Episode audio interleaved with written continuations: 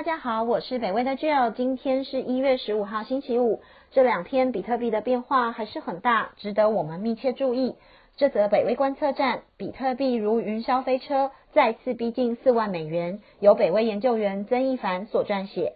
就在不到一个礼拜之前，比特币的价格涨破新高，在达到将近四万两千美元的价位后，却又快速崩跌了超过二十 percent，来到三万美元上下。这两天以来，比特币又再次爬升，在这个礼拜四，一月十四号上涨至超过三万九千美元。如今，台湾时间一月十五号的傍晚五点四十分，落在大约三万八千美元左右的价位。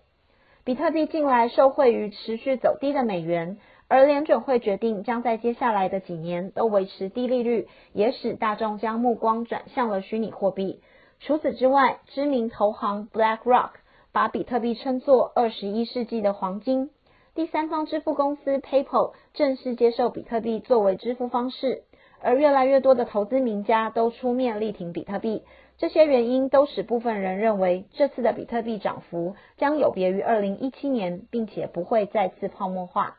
在二零一七年的时候，比特币曾一路飙升至近两万美元，却在短短一年后急速跌落到三千五百美元。有投资人分析，二零一七年的涨幅主要是来自于散户跟投机者的炒作，但是这次却有机构投资者与大公司作证，明显不同。话虽如此，比特币之路必定充满大起大落。AJ Bell 的一位分析师提出了一个生动而有趣的比喻，他说：任何投资虚拟货币的人都该有输到脱裤子的心理准备，或者是至少裤子的一部分。从二零一九年至今，总共有五种比特币相关的 ETF 推出，而去年十二月有超过一亿两千万美元资金流入比特币，足以展现众人对比特币的胃口。截至本周为止，有超过两千四百人或机构拥有超过一千枚比特币，相较于二零一七年时的不到一千六百人或机构，整体规模的确增加了许多。也有分析师表示，比特币最近的涨幅可能是经典的泡沫。但是，就如 Amazon 在一九九零年代的科技泡沫破裂后，至今仍然屹立不摇，长期投资人可能还是会大幅受益。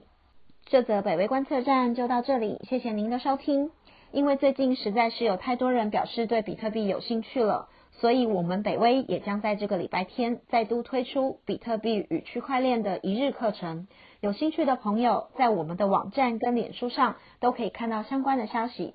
最后还是要说。欢迎继续订阅分享北威频道，谢谢，拜拜。